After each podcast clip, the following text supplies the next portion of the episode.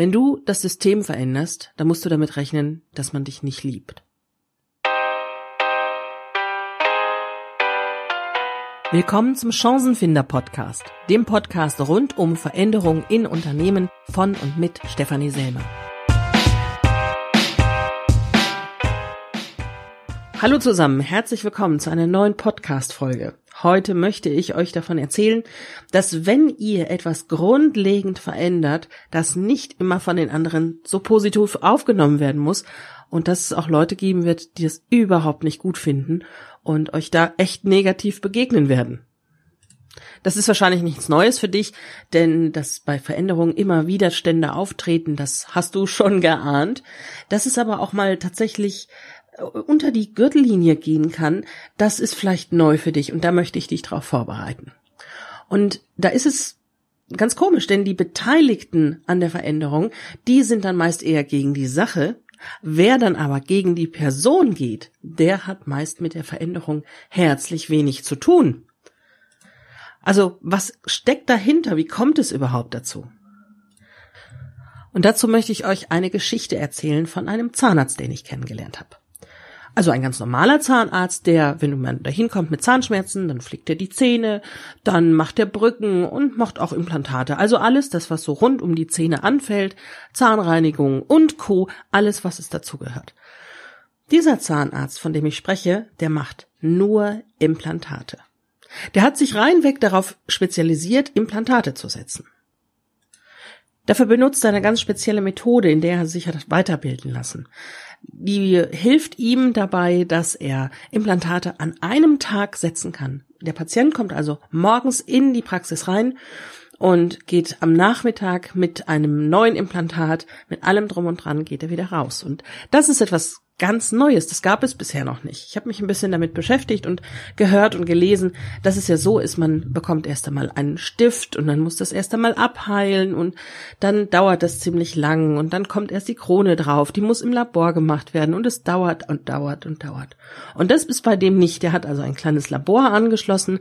Da wird das Implantat sofort so weit fertig gemacht, dass man damit am Nachmittag auch rausgehen kann und einen festen Zahn hat. Also er wirbt damit, dass er sagt, Sie können am Nachmittag sofort wieder essen gehen. In Klammern dahinter, besser essen Sie was Weiches, Nudeln oder sowas. und das macht natürlich Sinn. Aber es ist tatsächlich so, man geht am Nachmittag mit einem funktionierenden Implantat wieder raus, dank dieser neuen Methode, auf die er sich da spezialisiert hat.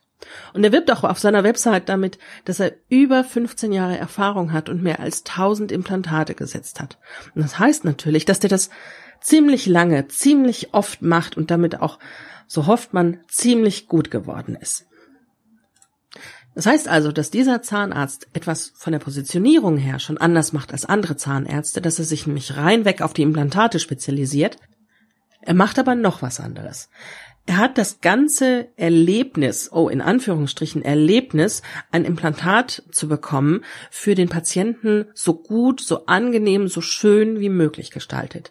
Also schon von der Anmeldung bis man später da rausgeht aus der Praxis, ist das wirklich eine ganz wundervolle Betreuung, die man da erhält. Hat ganz tolle Mitarbeiter und Mitarbeiterinnen. Er hat einen wirklich toll ausgestatteten OP-Raum. Er hat einen Ruheraum, in dem die Patienten dann hinterher warten können auf ihr Implantat. Sie sind also ganz früh morgens da für die OP, bekommen dann diesen Stift gesetzt und müssen dann bis zum Mittag warten und können das in, in diesem Ruheraum machen. Mit Sofa, mit Fernsehen. Das ist wie ein kleines Wohnzimmer. Das ist also wirklich alles hübsch gemacht und toll durchdacht. Jetzt sitze ich mit einer Freundin zusammen in einer Eisdiele in dem Ort, wo dieser Zahnarzt ist. Und wir sprechen über den und sie sagt mir, ach, da gibt es hier Leute, die sagen, der Doktor, der macht Geld auf anderer Leuts Kosten. Mhm. Da mussten wir beide innerlich schmunzeln, denn wir sind beide selbstständig, wir wissen, wie das funktioniert mit dem Überleben als äh, Unternehmer was macht denn der andere Zahnarzt? Der ganz normale, der die Löcher flickt, die Brücken macht und die Zähne reinigt, der macht auch Geld von anderen Leuten. Der bekommt das ja auch von denen und lebt nicht nur von Luft und Liebe allein. Aber nun gut. Und das ist, was ich meine. Ähm, die Betroffenen, die also ein Implantat brauchen, in diesem Fall, Die würden vielleicht sogar sagen, wow, toll, dass es diese Methode gibt, prima, da gehe ich extra hin. Gut, dass der das System verändert hat und nicht einfach ein in Anführungsstrichen normaler Zahnarzt ist, der alles macht und unter anderem auch Implantate, sondern ich fühle mich sicher, weil der so viele Implantate schon gesetzt hat, weil der so viel Erfahrung hat, weil er sich hat weiterbilden können in dieser besonderen Methode. Da gehe ich auf jeden Fall hin. Aber die Unbeteiligten, die sehen den schickimicki Nobelzahnarzt, der das Geld von anderen Leuten nimmt und zu dem man auf keinen Fall gehen darf, denn vielleicht ist das ja wirklich ein schlechter Mensch. Und schon allein anhand dieses Beispiels siehst du, wenn in einer Veränderung gegen dich gewettert wird, gegen Personen an sich gewettert wird, dann sollte man mal genau drauf schauen, sind das überhaupt Personen, die an der Sache beteiligt sind, die etwas davon haben oder etwas dabei verlieren, während diese Veränderung passiert? Was haben die überhaupt für einen Einfluss und wie gut muss man sich um die kümmern? Oder wird sich das vielleicht sogar selbst erledigen, sobald diese Unbeteiligten, also sofern sie unbeteiligt sind, dann später mal selbst mit in diesen Prozess reingezogen werden, weil sie dann selbst beteiligt sind? In dem Beispiel mit dem Zahnarzt wäre das ein Unbeteiligter, der erst sagt, ach, zu diesem Zahnarzt würde ich nie gehen. Sobald der ein Implantat braucht, wird er vielleicht von diesem Zahnarzt auch sagen, Mensch, so viel Erfahrung, so eine tolle Methode, da gehe ich auch hin.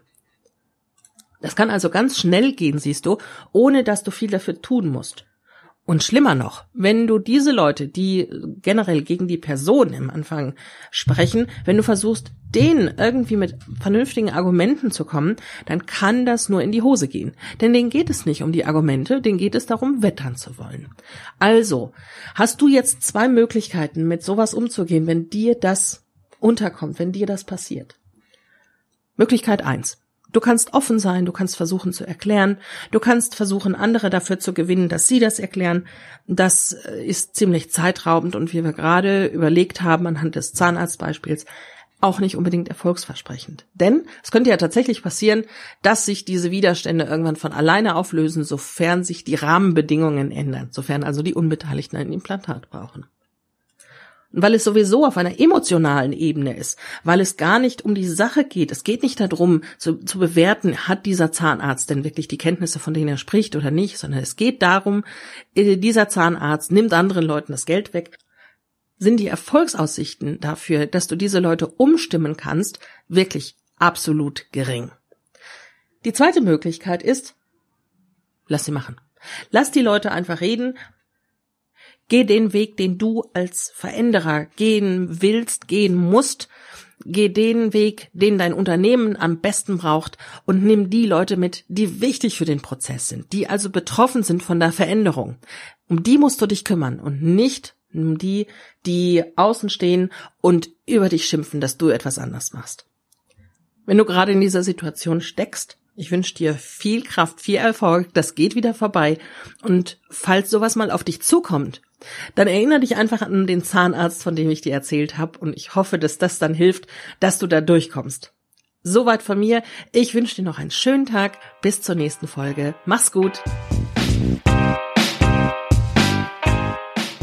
Vielen Dank, dass du wieder dabei warst. Ich hoffe, dir hat die Folge gefallen und du hast ein paar wertvolle Impulse gefunden. Du willst selbst einmal Interviewgast in meinem Podcast sein? kennst jemanden, der das unbedingt sein muss, weil er etwas zu Veränderungen in Unternehmen zu sagen hat? Oder du hast einfach eine Frage, Input oder Feedback, dann schreib mir am besten eine E-Mail an podcast.stephanieselmer.com. Vielen Dank schon jetzt und bis bald.